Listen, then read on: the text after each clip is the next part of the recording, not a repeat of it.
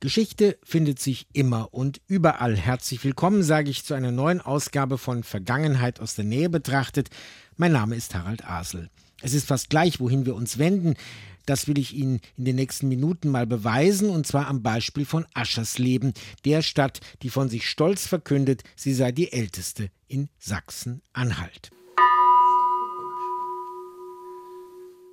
Eine Kirchenglocke. Was sie besonders macht, ich komme darauf zurück. Aschersleben, im Regenschatten des Harzes gelegen, das Ersterwähnungsdatum lässt sich leicht merken, 753, also wie der Merkspruch 753 Rom kroch aus dem Ei, aber eben nicht vor, sondern nach Christus. Da müsste es doch auch eine Burg geben. Schließlich war Albrecht der Bär hier, der bekanntermaßen die Mark Brandenburg gegründet hat, was man so Gründen nennt in der Geschichtswissenschaft. Hier gönnt man ihn den Berlinern und Brandenburgern nur ungern, obwohl, wie mir der Stadtführer sagt, naja, in Aschersleben war er eigentlich nur auf der Durchreise. Es gibt eine umfänglich erhaltene Stadtbefestigung, 2,2 Kilometer lang, einstmals 51 Tore und Türme.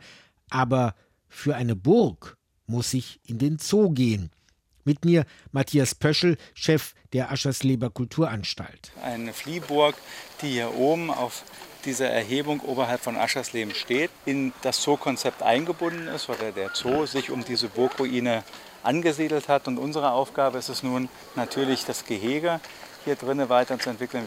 Also ursprünglich war es die Uhu-Voliere. Das, was jetzt momentan äh, da drin sitzt, ist ein Mäusebussard und das ist ein Fundtür. Die eigentliche Burganlage der Askania, die ist am Fuße des, des Burgwalds am sogenannten Burgplatz unweit der Gerichtsstätte der Stadt Aschersleben. Die, da ist der Burgplatz ist da, die Burg ist nicht zu sehen.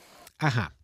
Eben war schon Alexander Berg, der Zuleiter, zu hören. In den Jahren 70 bis 75 sind hier sehr viele Tierparks entstanden.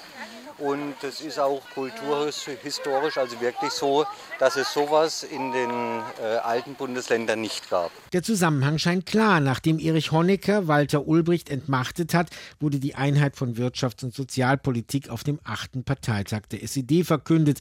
Die Bevölkerung bekam zwar nicht unbedingt mehr Rechte, sollte aber mit Konsum bespaßt werden. Freizeiteinrichtungen wie Zoos gehörten dazu. Große Burg also Fehlanzeige, aber es gibt die große Stadtkirche. St. Stephani, 1507 geweiht, wie üblich um die vorherige Kirche herumgebaut, die dann abgetragen wurde. Im Chorraum deutet Pfarrerin Anne Bremer auf ein Fensterchen. Das ist die Bürgermeisterloge. Der Bürgermeister Andreas Stockelbrand, das ist hier der Linke, der wollte gern hier so eine Loge haben und bevor die fertig wurde, ist er gestorben und dann hat die Familie daraus gleich so ein Epitaph gemacht. Ein Gedenkzeichen quasi am Ort des Wirkens. Künstlerisch hochwertiger sicherlich die drei Tafelbilder aus der Schule von Lukas Granach dem Älteren. Aber die gibt es ja fast überall. Er hat ja Heilige oder Luther gemalt, je nachdem, wer den Auftrag gab. Unsere Glocke. Diese Glocke hängt nicht hier. Zur 400-Jahrfeier 1907 wollten die Stadtoberen etwas Hypermodernes haben. Einen Glockenstuhl aus Stahl. Der ist inzwischen vom Rost zerfressen. Nun hat man hier zwar das größte Stadtglockengeläut von Sachsen-Anhalt, aber bimmeln darf nur eine. Als ich da war, war gerade Ruhe. Aschersleben scheint, das merkt man an der Renovierung dieses Baus, Anfang des 20. Jahrhunderts, eine reiche Stadt gewesen zu sein. Am Bestehornpark steht eine prachtvoll restaurierte Jugendstilvilla. Naja, prachtvoll von außen, drinnen war ich ja nicht, habe mir aber sagen lassen, dass die Lebenshilfe hier betreutes Wohnen anbietet. Wir sind hier bei den drei Villen des Heinrich Christian Besthorn und seinen Söhnen. Erzählt mir Stadtführer Jürgen Kuhn. Unternehmer gibt es überall. Was ist an ihm so besonders? Im Jahre 1861 hat Heinrich Christian Besthorn als Verkäufer in einem kleinen Krämerladen gearbeitet und ihn ärgerte es, dass man sämtliche Waren, die es dort gab, in Papier einpackte und dann den Leuten mitgab. Die Leute waren noch nicht richtig aus dem Laden raus und die Waren schurten aus dem eingepackten Papier raus. Besthorn sagte, Tüten braucht das Land. Es hört sich fast an wie eine kleine Sage. Heinrich Christian Besterhorn war zu einer Weltausstellung in Paris und sah dort eine Kuvertmaschine und sagte, so eine muss ich haben, so eine Kuvertmaschine. Er hat einen Wink bekommen vom Postminister, dass also bald Telegramme eingeführt werden, die also in Kuverten transportiert werden. Und als die Ausschreibung kam, man brauche in Deutschland Kuvere für Telegramme, da konnte Besterhorn gleich liefern. Das mit den Tüten wird mich noch verfolgen. Im Städtischen Museum sind Plastik, Verzeihung hier auf dem Gebiet der früheren DDR, sagen wir Plastetüten ausgestellt. Denn im 20. Jahrhundert wurden für viele westdeutsche Großabnehmer hier in Aschersleben die Polypropylen- oder Polyethylenbeutel produziert. Seit das Kaufhaus Horten 1961 damit seine Kunden überraschte, nahm das heutige Müllproblem seinen Anfang.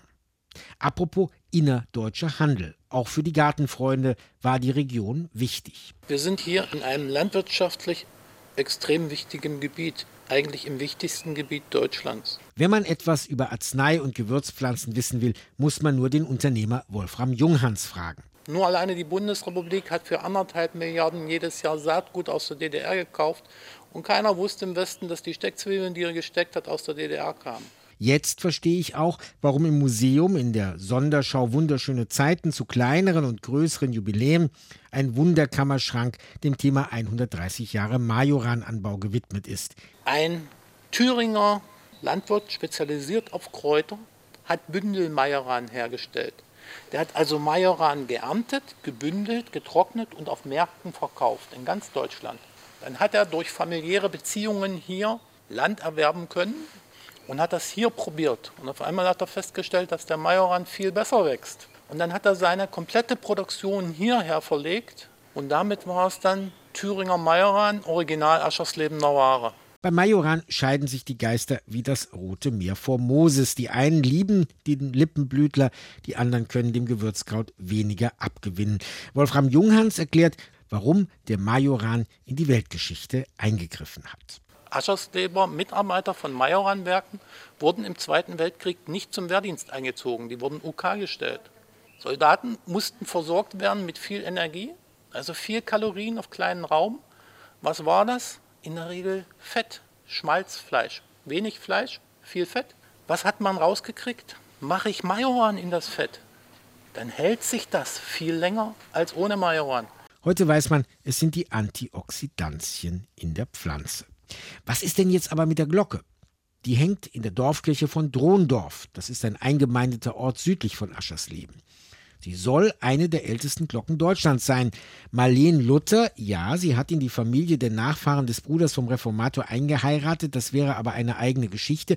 Marleen Luther schließt uns auf. Mitte, Ende des 19. Jahrhunderts hat das jemand rausgefunden anhand der Inschrift, soll die Glocke von 1098 sein. Also die Jahreszahl zeigt zumindest diese Glocke.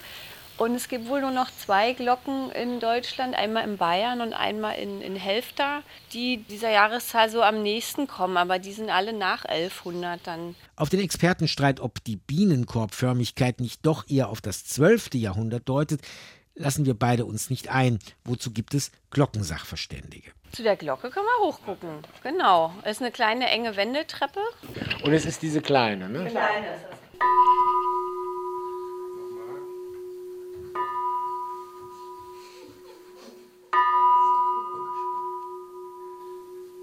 So viele Geschichten am Wegesrand. Ich wollte Ihnen das mal ganz unsystematisch anhand von Aschersleben zeigen, der ältesten Stadt von Sachsen-Anhalt. Sie wissen, 753, nicht nur Rom, Koch aus dem Ei.